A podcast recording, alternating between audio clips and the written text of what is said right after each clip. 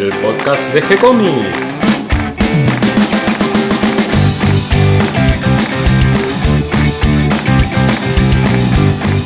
Muy bienvenidos a un nuevo episodio de G-Comics, el podcast donde hablamos de todas las técnicas necesarias para realizar un cómic, cómo dibujar un manga y todo el conocimiento requerido para dibujar esa historieta que tenemos dando vuelta en la cabeza. Mi nombre es Gonzalo García, mi intención y la de todos los que hacemos G-Comics es colaborar con aquellos que estén interesados en avanzar, en progresar, en mejorar en su formación como dibujante de cómics. Y hoy tenemos un programa post-Comic Con. ¿Cómo estás, Cata? Muy bien, muy bien. Ya con ganas de escucharlo porque hicieron la misma charla que vamos a estar escuchando hoy junto a Claudio Díaz y a Mario Borkin. Pero yo estaba cuidando el stand, así que no pude participar y escucharlos en, en la charla que dieron en la Comic Con sobre el Eternauta y las invasiones extraterrestres. Sí, la visión de las invasiones extraterrestres desde el lado de la historieta, la ciencia y la pseudociencia, comparando un poquito con, con los antecedentes históricos en la literatura, eh, ¿Qué visión hay desde la ciencia de qué probabilidades hay de que existan o no extraterrestres? Ahí Mario nos va a estar explicando una, una, fórmula y Claudio nos va a estar explicando qué posibilidades hay desde el lado de la ciencia de que existan una civilización extraterrestre y que puedan hacer contacto con nosotros. Ahí hay unos cálculos de probabilidad matemática que, que se divierten los científicos haciendo y que nos aseguran que tal vez sí haya inteligencia extraterrestre que quiera hacer contacto con nosotros. De todo eso van a estar hablando en este podcast. Sí, pero todo, todo desde la visión de la fantasía de Oestergel. Eh, queremos rescatar esa visión de ciencia ficción, de su visión de los seres extraterrestres que tenía Oestergel y eh, cómo nos cuenta eh, la historia, cómo nos cuenta esta historia del Eternauta. Vamos a analizar algunos elementos que aparecen en la historia, un poquito de la estructura, una cosa divertida, diferente desde otro punto de vista del que estamos acostumbrados a escuchar habitualmente que se habla del Eternauta. Bueno, antes de pasar al podcast, les quería recordar que este domingo 22 vamos a estar con, con un stand en la feria La Mostra, en la escuela La Ola, que queda en Caballito, así que los invitamos a todos, es de 14 a 20 horas, vamos a estar ahí, va a ver, eh, pueden ver el cronograma en la agenda, que van a estar dando charlas, presentaciones e incluso quizás hay algún taller abierto, para que puedan conocer lo que se hace en la escuela y quizás el año que viene pueden participar en algún taller. Bueno, ¿qué te parece entonces si vamos a escuchar eh, esta charla que hicimos con Mario y con Claudio sobre el Eternauta y las invasiones extraterrestres? Bueno, hoy nos juntamos con Mario Borkin y con Claudio Díaz para hablar de un poco de historieta, de las historietas de Germán Oestergel. Nos reúne el tema de las invasiones extraterrestres. ¿Son posibles unas invasiones extraterrestres? Bueno, vamos a abordar este tema desde la visión de la historieta a través de la obra de Germano Westergel, El Eternauta, y también a través de la visión científica y de escritores de Carl Sagan con su libro Cosmos, y vamos a nombrar algunos otros libros más de ciencia ficción, y lo mismo con Isaac Asimov, con su libro Civilizaciones extraterrestres y también seguramente nombraremos algo de, su saga de ciencia ficción. A esto también vamos a sumar la visión pseudocientífica de Erich von Daniken con su libro Recuerdos del futuro y, y bueno, sobre todo vamos a contar con la participación de Claudio, que es eh, escritor, es guionista de historietas, tenemos una historieta con guion de él en nuestro sitio web de gcomics.online. Pueden buscar en la sección de las historietas eh, la que se llama La Reina de la Nigromancia. También hay relatos de Claudio Díaz porque tiene el libro que es una novela llamada Relatos de Terra Incógnita y también eh, unos libros de, con cuentos de ciencia ficción, de los cuales algunos los pueden encontrar en la sección de relatos de nuestro sitio web. Y lo mismo Mario, escritor, eh, escritor de la novela La Sociedad del Naipe, y también van a encontrar un relato él, de él en el sitio web llamado Cuidado con las puertas. ¿Cómo están, Mario? ¿Cómo estás, Claudio? Hola, buenas noches, Gonzalo. Hola, Claudio espectacular, plus cuan perfecto. bueno, nos trae aquí a reunirnos y charlar un poquito un tema muy divertido. Me parece que la obra de Germán Westergel, del Eternauta y varias obras más que tiene él sobre las invasiones extraterrestres son una invitación no solo a leer, sino también a pensar y hacernos algunas preguntas y buscar distintas miradas sobre este tema. Creo que es un disparador eh, para, para pensar, para conversar. Sí, sí, es un tema, la verdad, muy vasto, porque atraviesa, digamos, ah, no solo la ciencia, sino toda la, parte artística, la literatura, la, el cine, es una de las, quiero yo, que atraviesa obsesiones, miedos, angustias, paranoias deseos humanos, ¿no? De, prácticamente de que, de que existimos y da para, da para varios programas, ¿no? Sí, es un tema extensísimo, eso mismo pensaba yo. Eh, no sé cómo vamos a hacer para resumir o para decir solo lo más importante, porque no solo el tema es extenso, sino que además los factores que podrían definirlo son eh, prácticamente inasibles, o sea, no sabemos ni siquiera si existen extraterrestres, si los hay, cuántos son, a qué distancia se encuentran, eh, no sabemos, eh, no tenemos ningún dato, todo es lo que precisamente lo que nos gusta, todo es fantasía y especulación. Sí. Yo creo que podemos empezar, Gonzalo, diciendo, digamos, hay como dos, dos, dos polos para tomar la historia. Una la parte estrictamente científica, ¿no? Este, que son lo que decía Claudio, las posibilidades de, existencia, de lo que el ser humano siempre se, va, digamos, le ha costado la vida en, en, la Edad Media o en el Renacimiento a varios, ¿no? Esto porque obviamente contradice toda la las doctrinas de la Iglesia, pensar que hay vida extraterrestre, siendo que la Biblia, digamos claramente, somos en teoría los únicos. Eh, después tenés toda la parte artística, que ya desde tiempos muy tempranos este, especulaba con la posibilidad de que no seamos los, los hijos únicos del universo, y ahí le tenemos las o dos o tres vertientes. Una es, bueno, por ahí tienen lo mejor de nosotros, son buenos y nos vienen a ayudar, o ya sea porque cayeron accidentalmente, porque viene con ese propósito, como hay algunas películas o series de eso, empezando por Superman, ¿no? que es el primer extraterrestre conocido que cae, este, y después tenemos lo peor de nosotros, ¿no? No, son tan malos como nosotros y nos vienen a invadir. Y ahí tenés dos grandes vertientes, son malos, malos y vienen a destruirnos, o son más sutiles y vienen a dominarnos, ¿no? Que también ahí tenemos ejemplos de eso. Y por último, como mencionaste, lo de que ni la pseudociencia, donde diciendo, bueno, por ahí los extraterrestres ya vinieron y nosotros somos una especie de herederos, ¿no? O sea, por ahí nosotros somos los extraterrestres y estamos acá medio de, de, accidente. No sé si te parece encarar eso. Sí, me parece bien que vayamos primero por el lado científico y después vamos entrando en la visión que tenía Westergel de las invasiones extraterrestres. Eh, hay un número mágico ¿no? que tiene que ver con esta posibilidad, por lo menos desde el lado de las estadísticas matemáticas, de pensar si es posible o no científicamente la existencia de civilizaciones extraterrestres. Sí, es la ecuación de Drake, la ecuación que hemos conocido gracias a la serie Cosmos de Carl Sagan y que se puede encontrar también en muchos libros que tratan sobre el tema de la existencia o no de civilizaciones extraterrestres. Eh, también es una fórmula curiosa porque tenemos que especular mucho. Eh, si bien partimos de algunos datos ciertos, eh, recuerdo que Carl Sagan decía que en nuestra galaxia solamente había, había sigue habiendo, 400 mil millones de estrellas. Entonces, a partir de ese dato cierto, había que especular, bueno, ¿cuántas de esas estrellas podrían tener planetas? En su momento todavía era especulación. Hoy sabemos que los satélites de investigación y los telescopios en órbita cada vez que estudian eh, sectores de estrellas eh, determinados, encuentran que al menos una de cada cuatro estrellas o una de cada cinco tiene sistema, eh, tiene, está acompañada de planetas. Entonces ahí casualmente Carl Sagan especulaba con que al menos un cuarto de estas estrellas tendrían planetas. eso nos arroja un número de 100 mil millones de sistemas estelares. Ahora bien, ¿cuántos de esos planetas podrían estar habitados?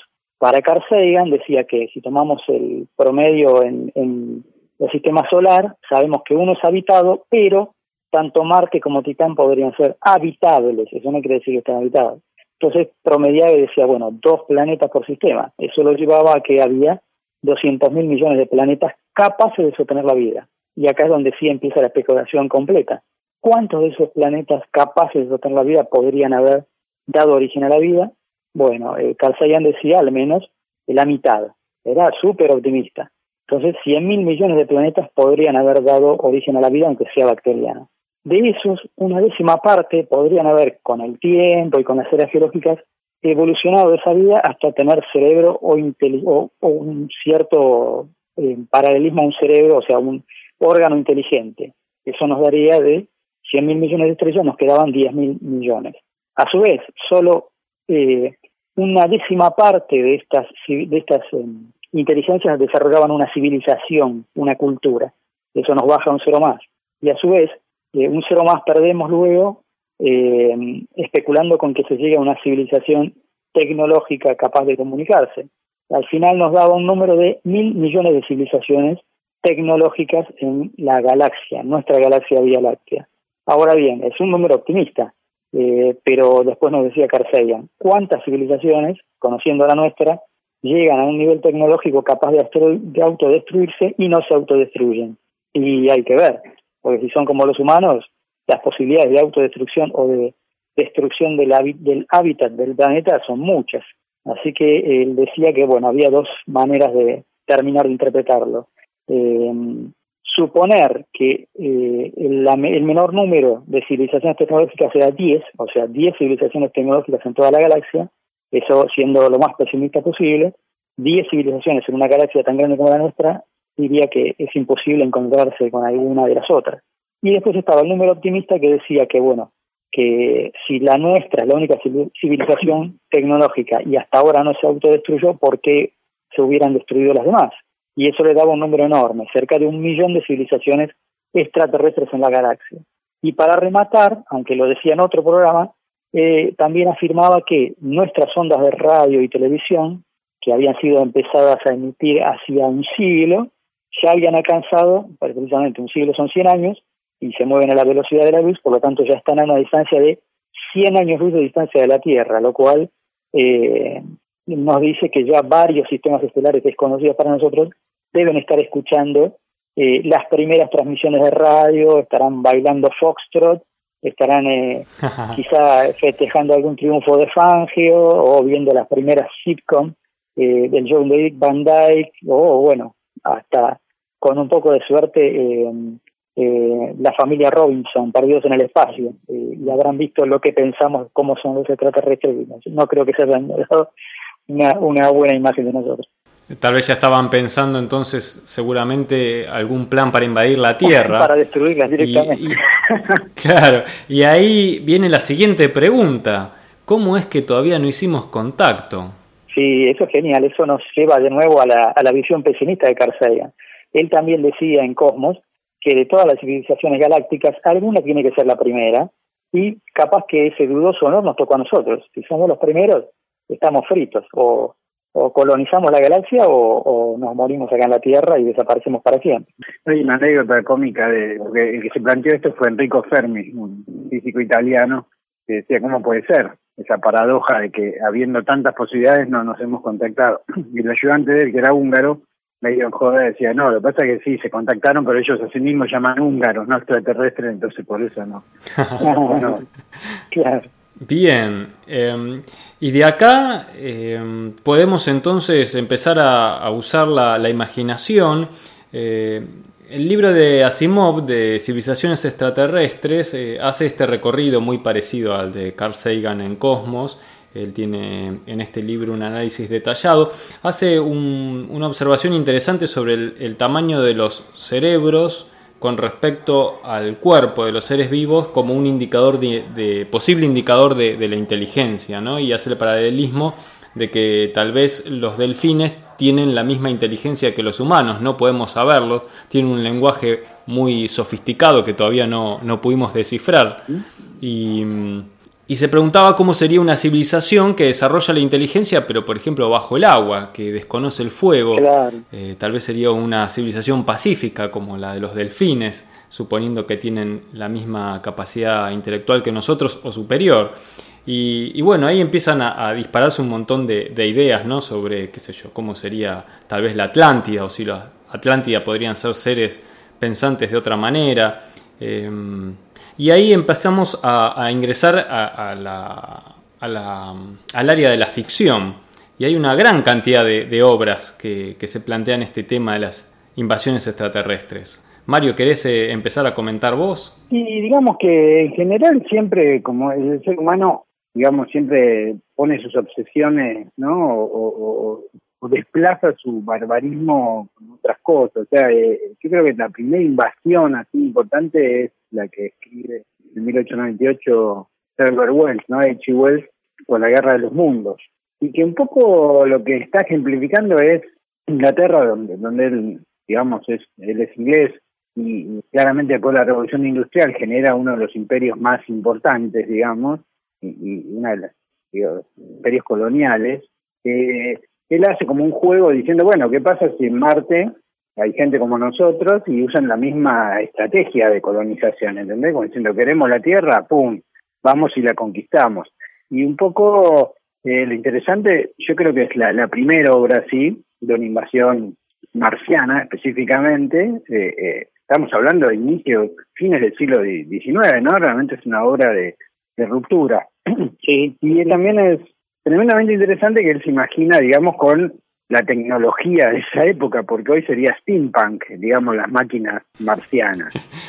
Pero es interesantísimo porque nos deja a nosotros en una posición, o sea, nos hacen puré o sea, vienen con unos tipos robots, qué sé yo, que ellos, unas máquinas que ellos manejan y con rayos mortíferos, cuando le derriban una la artillería, y ah, sí, bueno, entonces nos tiran una especie de barro espantoso, venenoso, este, y si no fuera por, eh, digamos, los bichos más chiquititos del, planeta, que son las bacterias y los virus, nos hacían puré, o sea, el ser humano queda bastante, digamos, mal parado en, esta gran aventura que es la guerra de los mundos, pero creo que es el que él con eso inicia la posibilidad de, bueno, ¿qué tal si son como nosotros y vienen a... Eh, y hacen lo mismo que nosotros, o sea, como, como los, no sé, invadieron América o, las, las fuerzas coloniales entran en un país y dicen, bueno, eh, nosotros y ellos, ¿viste?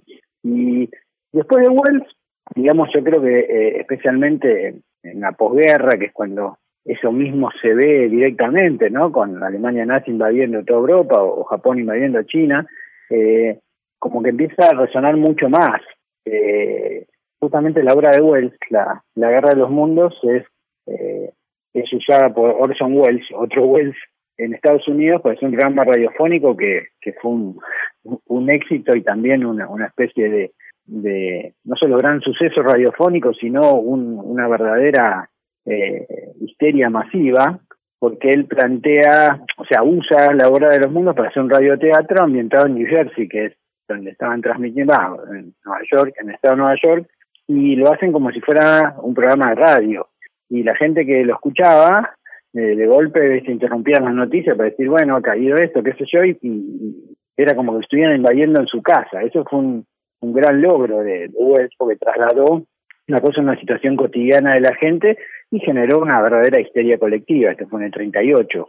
Y a partir de ahí, digamos que eh, empiezan a surgir obras de ciencia ficción y, y eso se dispara en, en, ya sean las historietas o en, la radio o, después directamente en el cine para todas las, las oleadas de invasión, ¿no?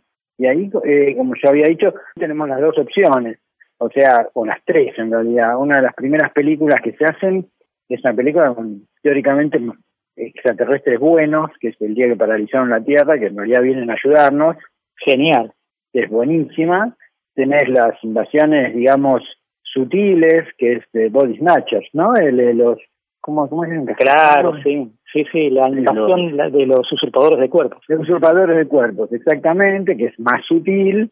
Y, y Plan 9, el espacio sideral, o sea, hay una enorme cantidad de películas con todas esas distintas opciones de, de invasión extraterrestre, ya sea sutiles o directas, ¿no? Como tipo la guerra de los mundos. Y, y por otro lado tenés, bueno, la posibilidad de, invasores buenos que caen por error, como, como Kalel, ¿no? Superman, este, o, algunos más simpáticos de la televisión, como fue mi marciano favorito, o que después es más o menos lo que sale con Mork y, y, Al. Mork y y Al, claro. Sí, tal cual. Que, que son buenísimos, son tipos anclados en la tierra, pero que son esencialmente buenos y, y vienen a ayudar.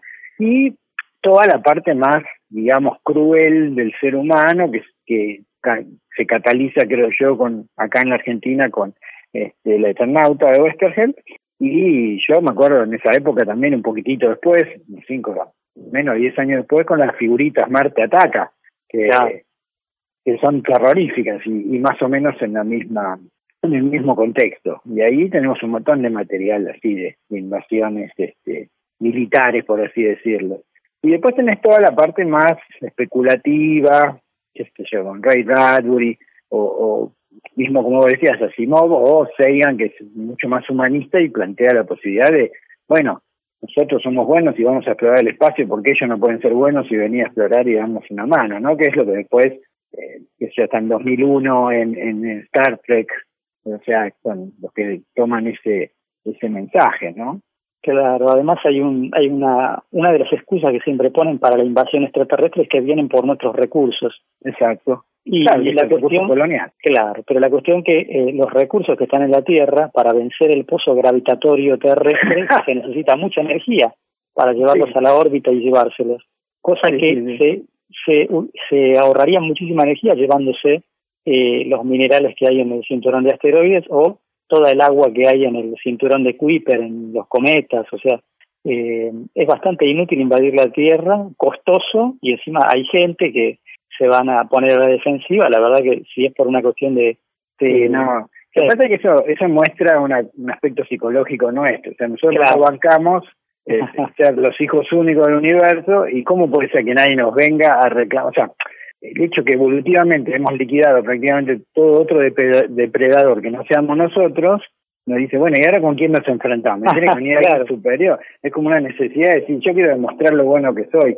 Y lo que pasa es que también hay que reconocer que todo este aspecto de invasión terrible también tiene un aspecto didáctico, por así decirlo, cuando no adoctrinador de una posible invasión humana, por así decirlo. Por eso en la Guerra Fría se usa mucho por las dos superpotencias, tal cual, como elemento para decir, ojo, porque los rusos nos están invadiendo sucesivamente, o ojo que los norteamericanos nos están invadiendo con el, el demonio del capitán. Entonces, tiene un aspecto geopolítico, digamos, importante, que es como generar paranoia en la población, y eso ha sido tremendamente usado en los 50 no son los 50, digamos, este, se sigue usando como propaganda. Y entonces ahí se, empiezan a, cruzar con otras cosas que no son simplemente la especulación científica pura. Por otro lado está la aventura, qué sé yo. Toda una guerra intergaláctica es apasionante y tiene la otra cosa de resistencia. El ser humano se mata entre sí, pero cuando viene uno más malo que él, nos juntamos todos, somos todos amigos buenísimos y resolvemos el problema y podemos enfrentarnos contra tipos, como vos decís, súper ultra tecnológico y nosotros con gomeras o lo que sea, los terminamos destruyendo. Como también tiene B. Claro, Invasión B o todas las secuelas. Eh, en realidad lo que plantean todo este mismo de Eternauta es la capacidad de resistencia, que es lo mismo que plantea Asterix con los galos y, y los humanos. O sea, es la resistencia, ¿eh? somos pocos, somos no tipos, no somos superhéroes, pero eh, podemos resistir una invasión extraterrestre. Usted tiene, va, creo que, que nos pega en el chico que tenemos adentro. Y por otro lado, es, es, es, digamos, es una de las cosas apasionantes porque no, como vos decís, es más lo que no sabemos que lo que sabemos. Entonces, se este, da lugar mucho a la especulación y a la imaginación. Y hace unos días estábamos hablando, Mario, vos te acordás, sobre cómo sería una civilización extraterrestre que no surgiera de los mamíferos, Exacto. Y habíamos hablado de que si fueran los insectos, como insectos o hormigas, tendrían una cultura distinta porque eh, las hormigas, por ejemplo, acá en la Tierra se comunican por olores. Eh, o sea, tienen un lenguaje que tiene que ver con los olores. Cada olor dice dónde está el alimento, hacia dónde hay que ir caminando, qué, qué fruto cortar. eh, y si pensaras en una civilización que surgiera de las hormigas, eh, por ejemplo, en un planeta donde hubiera tanto oxígeno que pudieran crecer los cuerpos suficientes como para que tomen el oxígeno, porque no tienen pulmones las pobres hormigas. No, no. Eh, bueno, sin, sin querer divagar demasiado, pero bueno, tendrían una cultura para su tiempo libre basada en olores. Por ejemplo, una le mostraría a la otra un perfume y diría, bueno, esto significa tal cosa. y en vez de la galería tendrían claro. Chanel número 5 en vez de la Joconde. Eh, Bueno, hay grandes novelas de ciencia ficción. Robert Heinlein, que escribe Tropa del Espacio, eh, a fines de la Segunda Guerra, que es casi los marines espaciales. Eso es interesante porque las civilizaciones extraterrestres que nos atacan son insectívoros, son, son eh, perdón, son, son insectos, ¿no? Y de hecho nos involucran a nosotros porque el personaje principal es, es es de Buenos Aires y Buenos Aires creo que es la ciudad, primera ciudad destruida por estos bichos.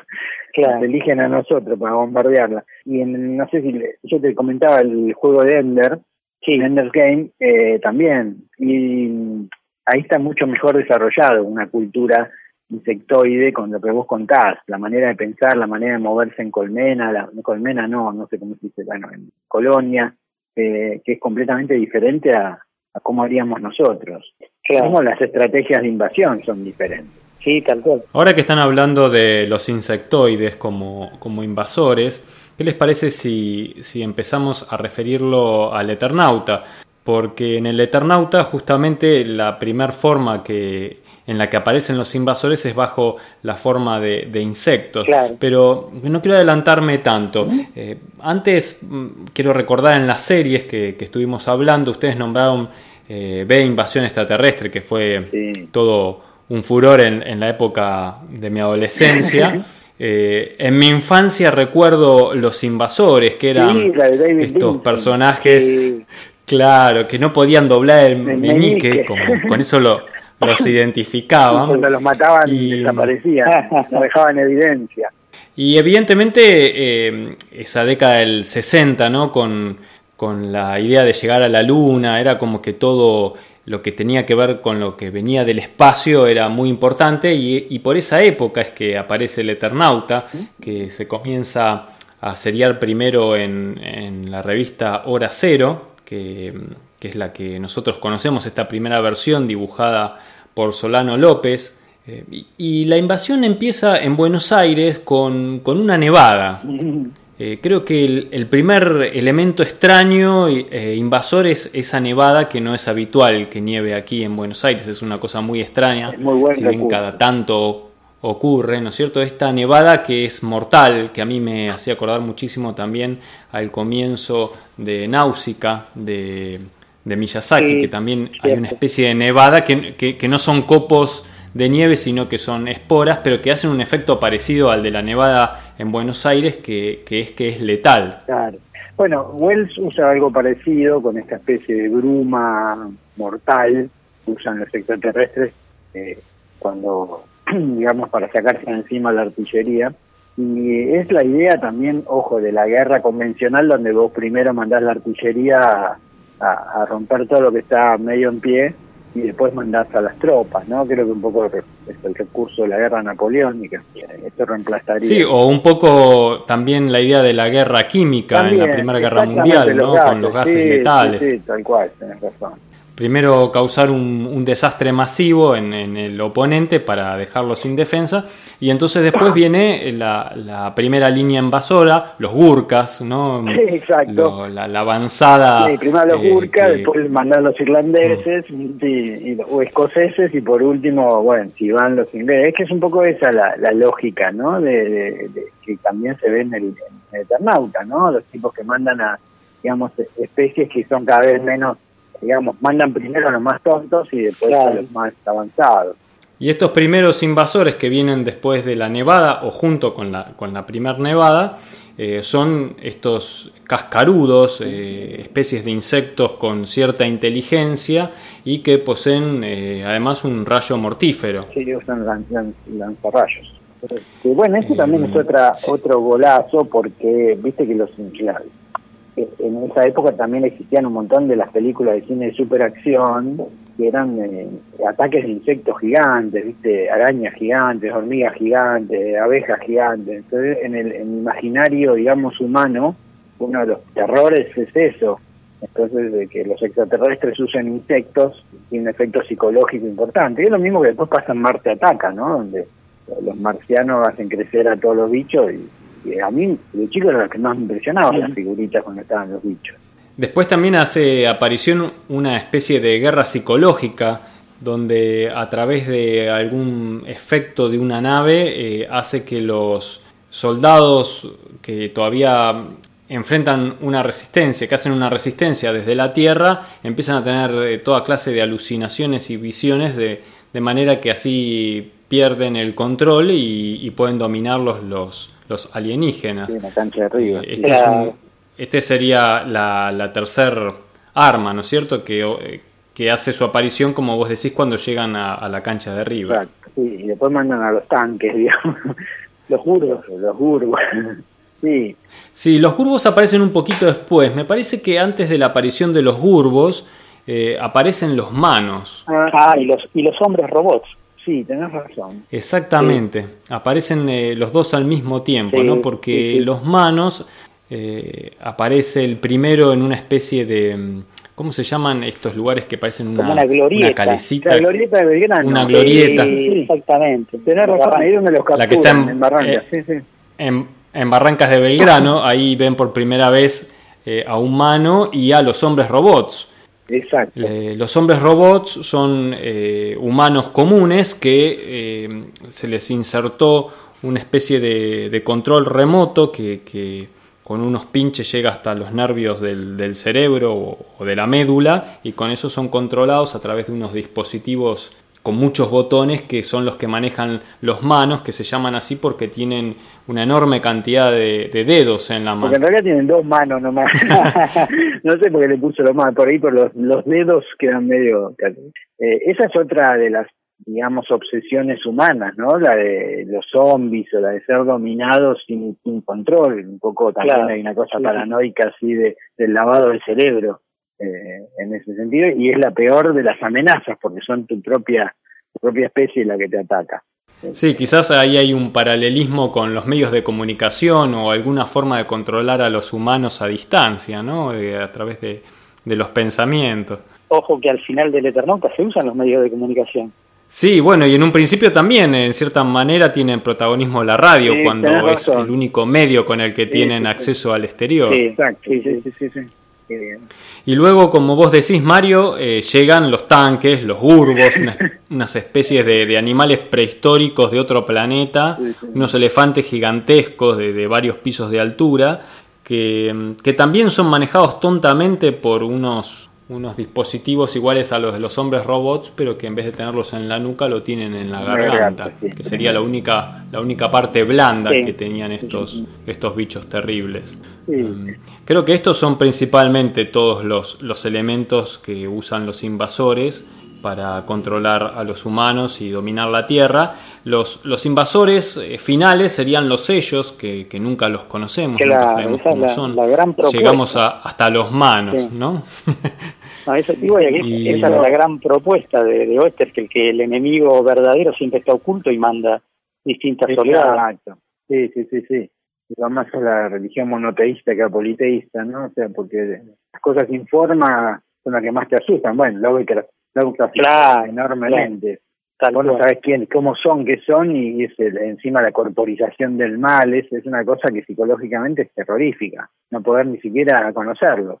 Así es, así es. Y también Igual. el otro gran hallazgo de eh, Oester, que es el ritmo que le impone, que cada tantas páginas te aparece un enemigo nuevo cuando ya pensaste que habías dominado el anterior. Sí, sí, yo creo que es como, a ver, a mí lo que me encantó el Eternauta, creo que, que cautiva a todas las edades, es que es una especie de búsqueda del tesoro donde uno es el protagonista, porque los protagonistas son gente como uno, Claro, eh, claro. en tu lugar, o sea, donde vos reconoces en tu barrio, eh, en los barrios que conoces, eh, es eso es genial, digamos, la cosa que sea en, en la Argentina y especialmente en Buenos Aires tiene un poder enorme, y después es un sinsentido la, la invasión, porque no tiene ni pie ni cabeza, pero está bueno porque vos tenés que fabricar traje para la nevada, después tenés que pelear con bichos, después con gigantes, después con estos más, o sea, eh, es como una serie de pruebas de Hércules que vos tenés que ir resolviendo, eh, y que está bueno porque tiene todo el sentido de la aventura, ¿no? Que creo Sí, que es lo que sí, sí. Westergel le da. A mi juicio, el final me, con- por lo menos cuando era chico y lo leí, me, me dejó medio, no, a mí no me gustó, o sea, no lo entendí. Me parece que lo cerró muy rápido, no sé. Sí, uno no- tiene- no- uno no tiene esa sensación. Eh, que, como que llega un momento que no quiere contar la caída de la Tierra o de la raza humana y deriva Claro. en esto de lanzar al protagonista fuera del guion eh, Sí, hacia otra aventura con- distinta. me dejó con qué sé yo con una sensación de angustia digamos no no no es el final feliz que uno esperaba por ahí un poco yo ingenuamente Ah, eh, pensaba yo le diría- a ganar y listo Le diría a Gonzalo que eh, antes de, que cuando arme el podcast eh, lo presente y diga que hay spoiler, porque estamos contando prácticamente todo el guion para que no lo leyó, ah, claro. no, creo que no. Creo, creo que estamos Creo que estamos eh, deletreando, va, eh, enumerando los elementos principales de la historia, pero creo que no estamos contando las soluciones de la historia. Eh, esta historia sí lo que tiene, al lado de la segunda parte que apareció posteriormente, es una historia bastante caótica. se nota claramente que Westergel tenía la idea, tenía más o menos por dónde lo iba a llevar, pero que la fue construyendo semana a semana a medida que, avanzaba con el guion. Hay incluso recursos repetidos, es un poco como cíclica en varias partes qué sé yo, por ejemplo, las alucinaciones aparecen dos veces, eh, luchan dos veces de la misma manera con los insectos, dos veces de la misma manera con los hombres robots, eh, la, nevada también aparece dos veces, hay como una, una repetición de, soluciones en varias partes, pero aún así, misteriosamente, esta, esta primera parte caótica y en ciertos momentos repetitiva es mucho más interesante que la segunda parte del Eternauta, que es un guion bien estructurado, bien armadito, ordenado, muy bien contado. Eh, es extraño eso, ¿no? Siempre, siempre me llamó la atención cómo, cómo este guion más débil y desordenado y con incluso, incluso partes que no se sostienen bien desde el lado del argumento, eh, resulta más interesante que, la segunda versión. El Eternauta 1 se complementa y se entiende un poco mejor hacia dónde iba la idea original de Westphal cuando uno lee la novela inconclusa del Eternauta, eh, en la cual eh, Juan Salvo, el protagonista, viaja al espacio conoce a otros seres, participa en la lucha contra la invasión en el espacio y incluso incluso conoce a una mano femenina, una mujer eh, con la cual tiene ahí una relación un tanto extraña, digamos más de amistad que otra cosa, pero bueno, es, lo que pasa para mí que le quedó el, el medio en el cual salía la nota le quedó chico y la revista finalmente hizo que mm, o sea, fuerzas externas hicieron que, concluyera la historia cuando él tenía ideas para seguirla, como lo demuestra la novela. Y por otro lado, el Eternauta 2 tiene un mensaje completamente distinto, ya no es una aventura para entretener. Fue escrita en otras condiciones y con otros objetivos, así que eh, por eso es que está, por un lado, mejor eh, construida, pero por el otro, eh, el mensaje que tiene es un mensaje directo que para nada intenta sorprender al lector, sino todo lo contrario, mostrarle algo que el autor eh, piensa y de lo cual está convencido. Finalmente, para relacionar eh, esto último que estuvimos hablando de, del Eternauta con, con, el, con el último libro que nos falta mm, tocar de estos que, estuvimos eh, enumerando, sería el de, de Erich von Daniken, de Recuerdos del Futuro. Este es su primer libro. Es un libro de pseudociencia porque hace una serie de teorías y, y de mm, conclusiones eh, totalmente sacadas de la galera, donde todo, todo enorme monumento del pasado eh, fue construido por los extraterrestres, ¿no? desde las pirámides hasta las cabezas de la isla de Pascua, todo, absolutamente todo. Eh, pero tiene acá el punto de conexión con el Eternauta, porque en cierta manera trae estos personajes tan extraños de otros planetas a la realidad nuestra de, de la Tierra. Eh, podemos ir a ver esos monumentos, podemos ir a ver esas antiguas civilizaciones eh, construidas por los extraterrestres, ¿no? bueno, además nos dio muchas alegrías siendo chicos, chicos o adolescentes, digamos, cuando uno era más maleable y permeable y podía ilusionarse con la presencia extraterrestre en la Tierra. Tanto Bondaniken como la revista Cuarta Dimensión de Fabio Serpa nos llenaban la cabeza de fantasía y creo que, que contribuyeron a a que seamos como somos hoy día cuando nos ponemos a escribir fantasía y ciencia, ciencia ficción. Sí, porque de alguna manera aportaban esa que nos falta, que es evidencia, ¿viste? Entonces yo decía, eh, mirá, ¿qué más evidencia crees que la, las pistas de Nazca o las pirámides? Yo decía, sí, la verdad que sí, y la compramos, porque yo, todo el mundo la compra, claro, sería genial, o lo, las ruinas aztecas.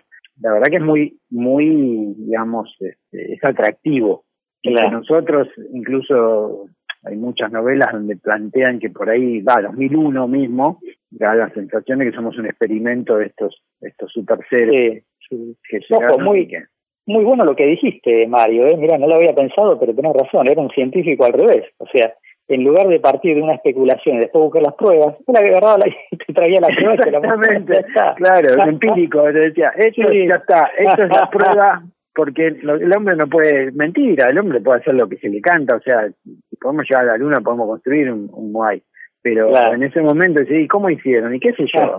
hicieron, digamos, no hay por qué pensar que todo tiene que estar usado, viste, por tecnología extraterrestre. Pero volvemos a lo mismo, peganos, pegan el, en la cosa que tenemos de juego, de apasionamiento, qué sé yo.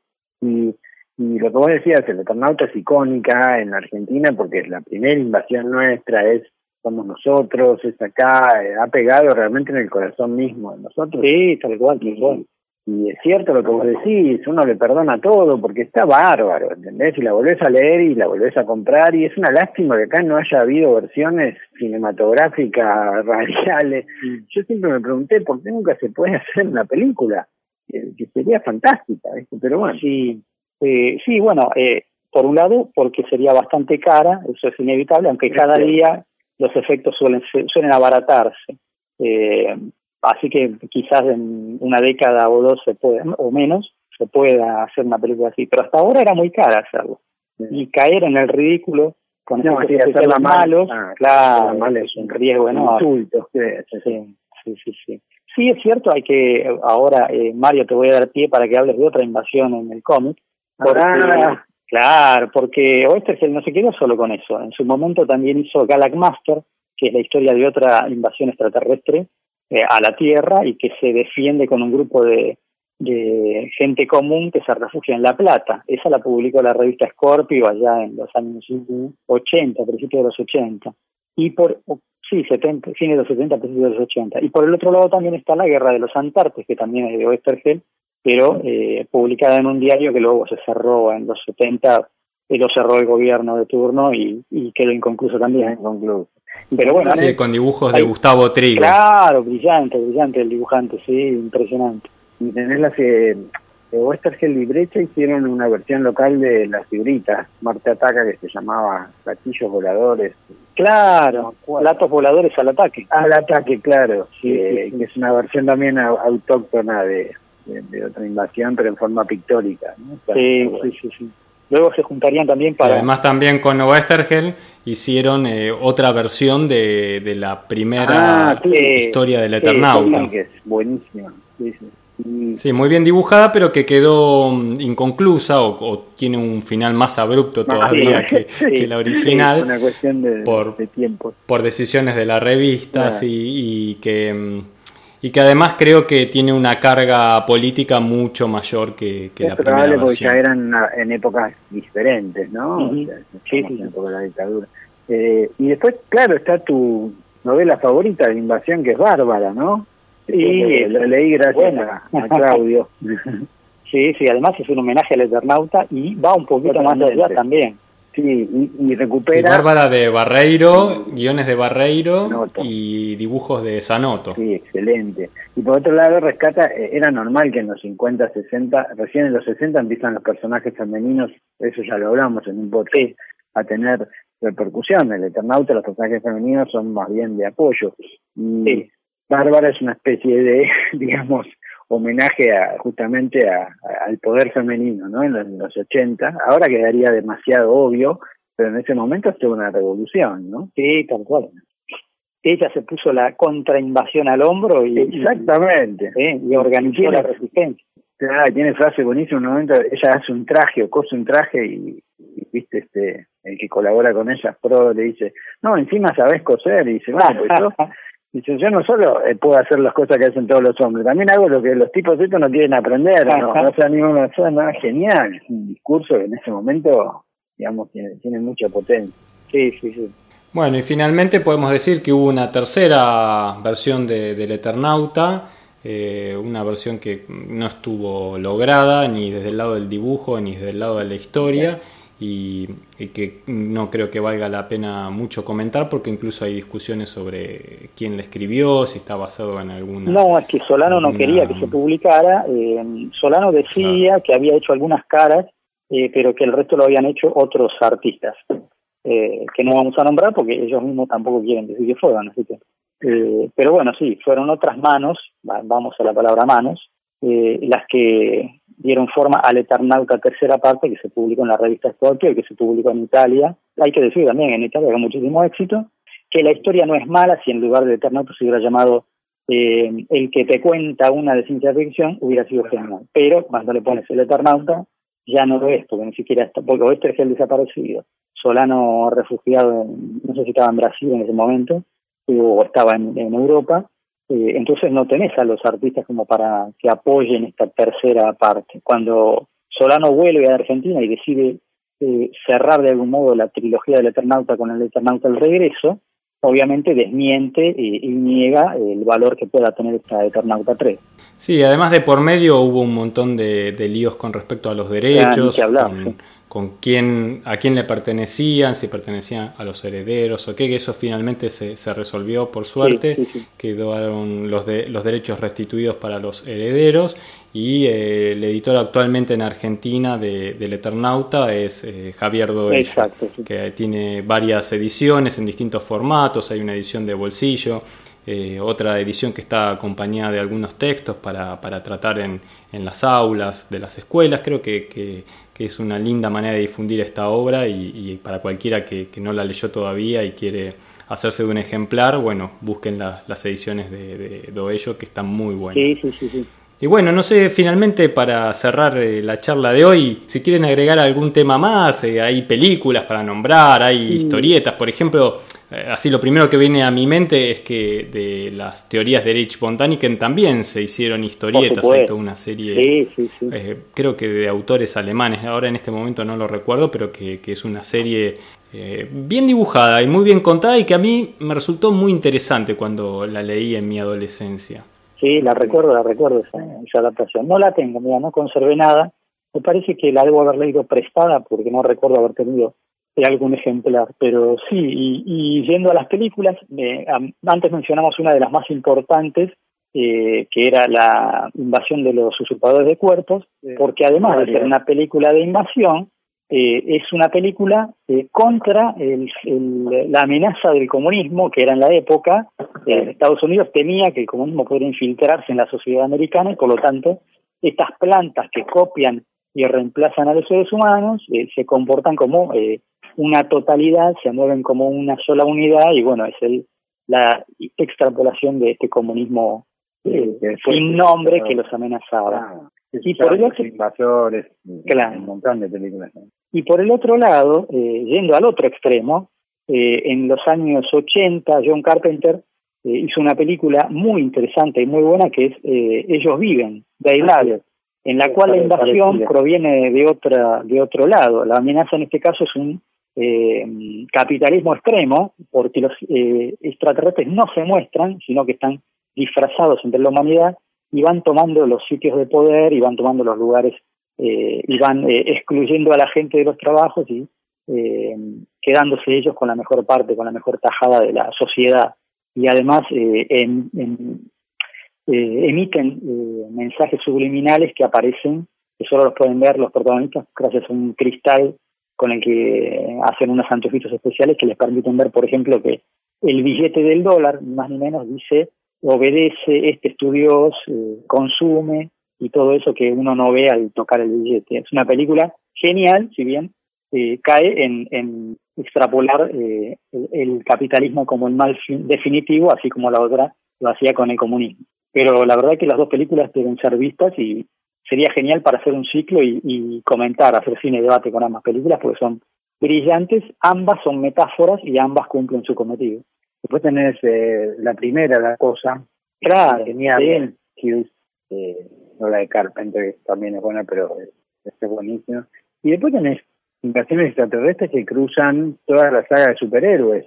Eh, digamos, la presencia extraterrestre no solo empieza con Superman, sino toda la saga extraterrestre está llena de invasiones, ¿no? Claro. En Marvel con los Kree, los, los que, los que, que, que, se, toman la forma de los seres humanos. Exacto, que es un poco que usan esa, es un poco esa metáfora. Sí. Y, cada tanto aparecen este, eh, Galactus y todos estos son todos extraterrestres. en el fondo da, da muchísimo material para, para todo tipo de cosas. Eh, y después, bueno, eh, novelas hay a, a, ¿no? Que son todas las posibilidades. Sí, habíamos mencionado. Los claro, exactamente eso. Sí, sí, sí. Eh, Starship Troopers, ahora no se me ocurre. Y por último. Bueno, están las novelas de Asimov sobre fundación. Claro, eso ya sería como nosotros que vamos al espacio, ¿no? Claro. que, es un poco lo de Star Wars o mismo lo de Star Wars Trek. Ahí el invasor somos nosotros. Somos nosotros extraterrestres. Sí, sí, tal cual, que es interesante también, eso es otro punto de vista. Sí, ah, igual que en Crónicas Marcianas, ¿no es cierto? De claro. los invasores somos nosotros. Y lo peor es Avatar, que bueno, en realidad Avatar es, es, Pocahontas, ¿no? Pero un poco lo que muestra de lo malo de, extraterrestres, en Avatar somos nosotros. Sí, sí, está buena esa vuelta de tuerca, como diciendo, bueno, acá eh, los, los invadidos son los extraterrestres, ¿no? Interesante. Por otro lado, es notable, ¿no? Que es típico de nuestra de nuestra especie eh, el cinismo que tenemos, porque vos ves Marte ataca, los tipos son malísimos, nos hacen pelota, y nosotros qué hacemos cuando, y hacemos lo mismo, vamos a Marte y destruimos todo, le volvemos el planeta, somos peores que ellos. Eh, diría, no, somos cristianos, ¿viste? Vamos y vamos a ayudarlos a que su planeta no explote. No, las pelotas, vamos y le tiramos 80.000 bombas atómicas, Marte explota, así termina, Marte ataca, como diciendo, al final somos iguales o peores. O sea, la cosa es, no se metan con nosotros porque los vamos a reventar.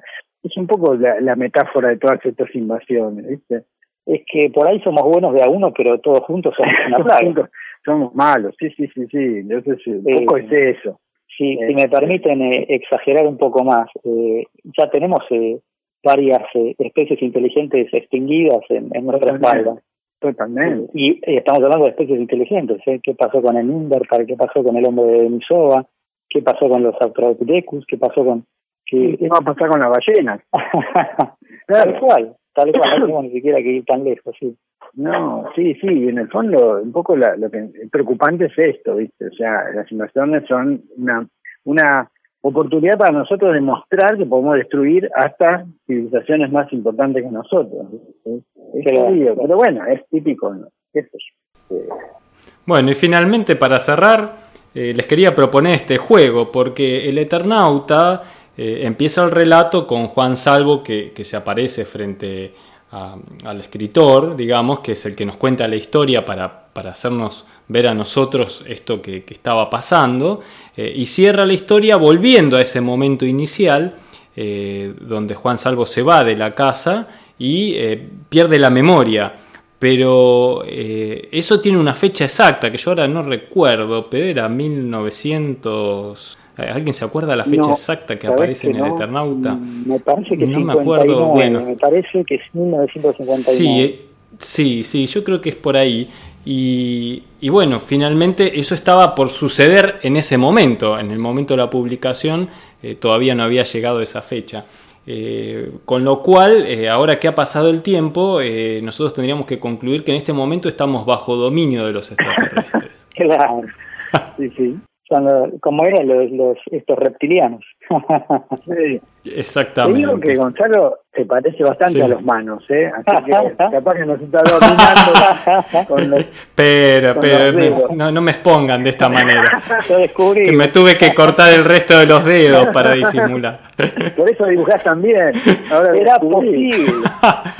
Llega bien a todos los, las, las deadlines, ¿viste? La, sí. Dibuja con seis lápices a la vez.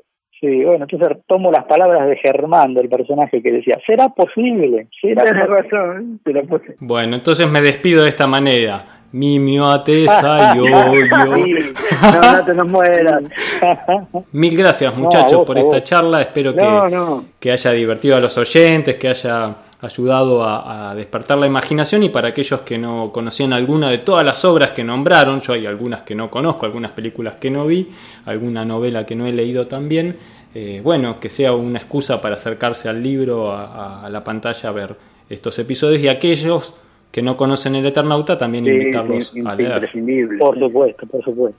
Muchas gracias Mario, No. muchas gracias Claudio y, y nos encontramos pronto para seguir inventando historias sobre la historieta. Sí.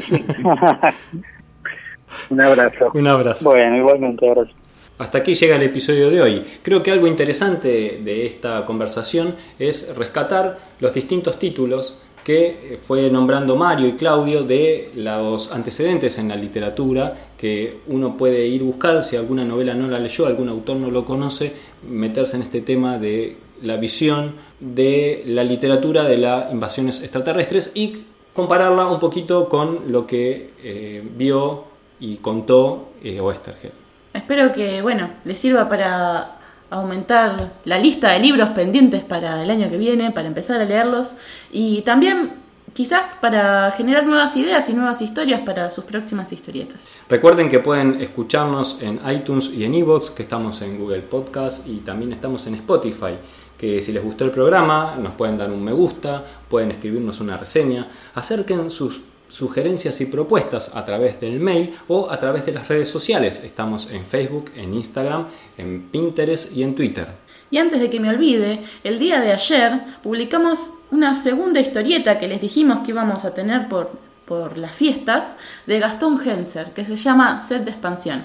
Pueden entrar al sitio de gcomics.online y ya ahí en el inicio tienen la tapita para poder leerlo. Está la historia completa, disponible para todos ustedes. Sí, para cerrar el año, en diciembre subimos dos historias, eran cortitas, así que bueno, dos pequeños regalos de los artistas para todos nosotros. Y esta semana también, como les prometí, subimos dos relatos para que puedan leer completos en el sitio también. Todo esto y mucho más van a encontrar en gcomic.online, dense una vuelta por ahí, también tenemos la sección de recursos, la sección de videos. Y de agenda. Eso, y la agenda también, donde van a encontrar, por ejemplo, la dirección de La Ola, donde vas a estar este fin de semana. Exactamente.